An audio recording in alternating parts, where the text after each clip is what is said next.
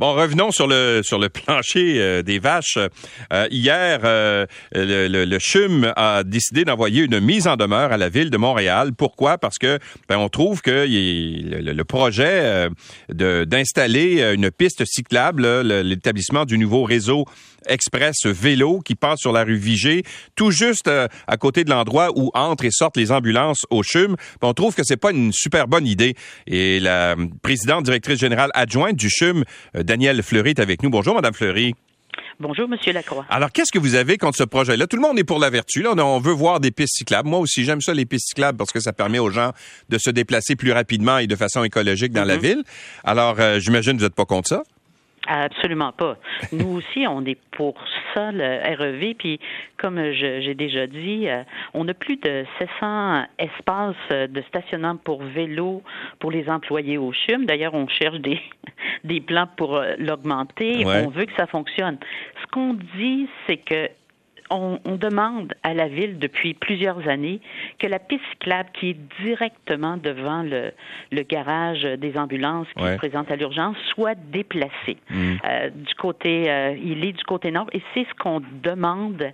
Puis il faut, faut réaliser aussi que c'est toute la circulation dans ce quadrilatère là. Et euh, on a demandé des, des chiffres d'achalandage à la ville qu'on nous, nous explique. Moi, je suis capable de vous dire nos patients, ils viennent beaucoup, transport adapté, euh, ils viennent peu en vélo, mais euh, on a quoi, euh, 1000 euh, non, 3300 euh, transports adaptés de STM qui viennent à chaque mois soit mener des patients ou venir en chercher. Il y a 300 à 500 véhicules qui viennent par jour au laboratoire, puis ils doivent passer par Vigée pour laisser des spécimens qui proviennent des CLSC un peu partout. Ça, je suis capable de le dire ce que je suis pas capable de dire, et je, crois que là, la ville a les chiffres, c'est sur l'ensemble. On demande pas mieux de trouver une solution. Alors, notre mise en demeure, c'était de demander, quand on a appris que la ville commençait les travaux sur la partie ouest, là, devant le palais des congrès, ce qu'on a dit, notre mise en demeure, c'était de dire, on vous demande d'arrêter les travaux et de venir, d'avoir une rencontre avec vous, Madame Plante, pour discuter, puis euh, vous expliquer. Puis là, on, donnait les chiffres là, de, de ce que nous, on connaît. Mais c'est quoi votre crainte, euh, Madame Fleury? Qu'est-ce qui peut arriver? L'exemple des, ambulances est assez, frappant. On voit les portes, d'ailleurs, qui tombent, qui, donnent sur Vigée, là, puis on voit les ambulances entrer sortir. Votre crainte, c'est quoi? C'est qu'il y a des accidents, que, par exemple, il y a euh, des vélos qui soient, des cyclistes qui soient renversés par des ambulances, éventuellement? Euh, oui, mais en plus, c'est que euh, ça devient un une autoroute à vélo, là, c'est, euh, c'est ce qu'on a. Et vous savez, les gens qui viennent euh, dans un hôpital, ils viennent rarement très calmes et euh, il y en a plusieurs qui s'ils viennent pas souvent au centre-ville, ben ils doivent passer par Saint-Denis, c'est le stationnement, tourner, ils sont déjà inquiets, un peu moins attentifs. C'est tout ça ce qui, qui, qui nous inquiète de ce côté-là. C'est quoi les chiffres de la ville que vous demandez? C'est de savoir c'est quoi la fréquentation des vélos qui vont passer là dans. Ah, plus que des vélos, l'ensemble des véhicules qui circulent dans, dans ce quadrilatère-là. Mais oui, les vélos, qu'est-ce qu'ils prévoient comme euh, circulation à, à, maturité? Et euh, on nous a toujours dit euh, ne vous en faites pas, on va vous faire des propositions, on va vous faire des propositions. On n'en a pas réellement des propositions. Et c'est ce qui a amené à à, notre réaction, puis vous comprenez que c'est pas une c'est pas une action habituelle qu'un centre hospitalier, mais que le CHUM fait d'habitude. Et surtout, surtout, on est d'accord avec euh, le transport euh, actif. On, on encourage. C'est cette portion-là qui, euh, qui nous inquiète. Ben, Madame Fleury, généralement, quand on envoie une mise en demeure, c'est la première étape d'une action euh, juridique plus, euh, mhm. comment dire, plus, plus officielle, plus sérieuse. Comme par exemple, ça peut être une demande d'injonction. Est-ce que vous allez vous rendre là? J'espère que non. J'espère que non, on n'ira pas là et, c'est pour ça qu'on est prêt à discuter. Mais là, actuellement, tout est envisagé. Mais ça veut dire que si on n'arrête pas les travaux comme vous le demandez dans votre mise en demeure, vous pourriez aller demander à un juge, par exemple, une injonction pour dire on peut-tu arrêter les travaux le temps qu'on s'entende? Oui, on pourrait aller jusque-là. Et ça pourrait se faire quand, ça? on comprend que ça devrait être dans les prochains jours. Si euh, on arrive, parce que là, on, est rendu à une étape de un discours de sourd. Alors, il faut que du côté du CHUM, du côté de la ville, on soit capable de dire, OK, d'accord, on va trouver euh, une voie de passage en tenant compte. Parce que des fois, on nous compare, oui, oui, mais on le fait devant euh, des, casernes de pompiers, puis on le fait devant des universités on comprend dessus que devant une université, c'est pas tout à fait la même clientèle qui, euh, qui circule? Euh, c'est pas le même volume. Puis euh, des, pompiers, souvent les pompiers sortent pour arrêter le trafic pour que le, véhicule passe. Alors, c'est pas tout à fait comme ça. La réalité est différente. Oui, alors qu'on s'assoit, qu'on regarde, on, est un, citoyen corporatif, je pense, qui est qui est, qui est responsable et euh, ben il y en a pas beaucoup d'endroits où on est au centre-ville avec 772 lits, un hôpital de 772 lits. On veut puis on est respectueux de, des droits de la ville puis de son pouvoir. Par contre, on demande à être entendu et d'être écouté. Merci beaucoup, Madame Fleury, d'avoir été avec nous. Ben, bonne journée. Au revoir. Danielle Fleury est présidente directrice générale adjointe du CHUM. Euh, je joins maintenant Robert Baudry, qui est membre du comité exécutif. Il est responsable de l'urbanisme à la Ville de Montréal. Bonjour, M. Baudry. Bonjour, M. Lacroix. Alors, vous avez entendu Mme Fleury. Allez-vous cesser les, travaux le temps de, parler avec euh, le CHUM?